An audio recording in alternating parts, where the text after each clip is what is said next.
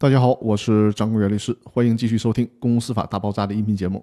这期我们接着来聊公司僵局认定标准的第四部分。在上一期当中呢，我们聊的是公司僵局的股东会层面的特征。那这一期呢，我们就来聊一聊公司僵局董事会层面的特征。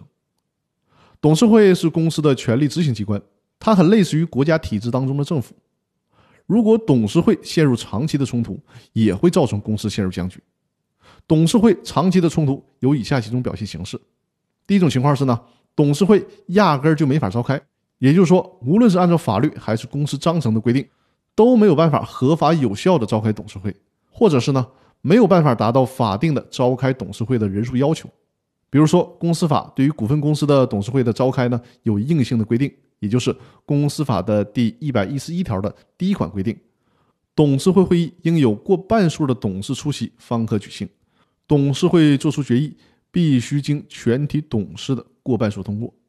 所以说呢，在股份公司当中，如果召集个董事会，有过半数的董事都不来参会，那这个董事会就压根没法开了。第二种情况是，没有办法做出有效的董事会决议。比如说，一开会，董事们就打架，每一项决议都没有办法获得过半数的董事同意。或者更糟糕的情况，一个公司的董事人数是偶数。而代表不同立场的董事呢，各占一半，两派之间对抗，谁也不服谁。这个问题呢，我在《公司法大爆炸》栏目刚开播的时候就提到过。公司法里面为啥一提到董事会的人数都是用奇数来表示呢？有人还曾经问过我，董事人数为偶数到底违不违法？是的，确实不违法。但问题是这么做太愚蠢了，把董事人数设置成偶数，就如同股权比例各占一半，这太危险了，也太不明智了。很容易就导致公司的决策陷入僵局。那以上呢，就是董事会的层面陷入僵局的表现形式。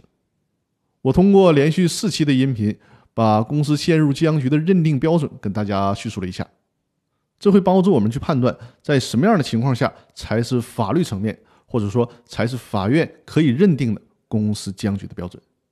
好了，那这一期的音频呢，我们就先分享到这里，更多内容我们下期继续，谢谢大家。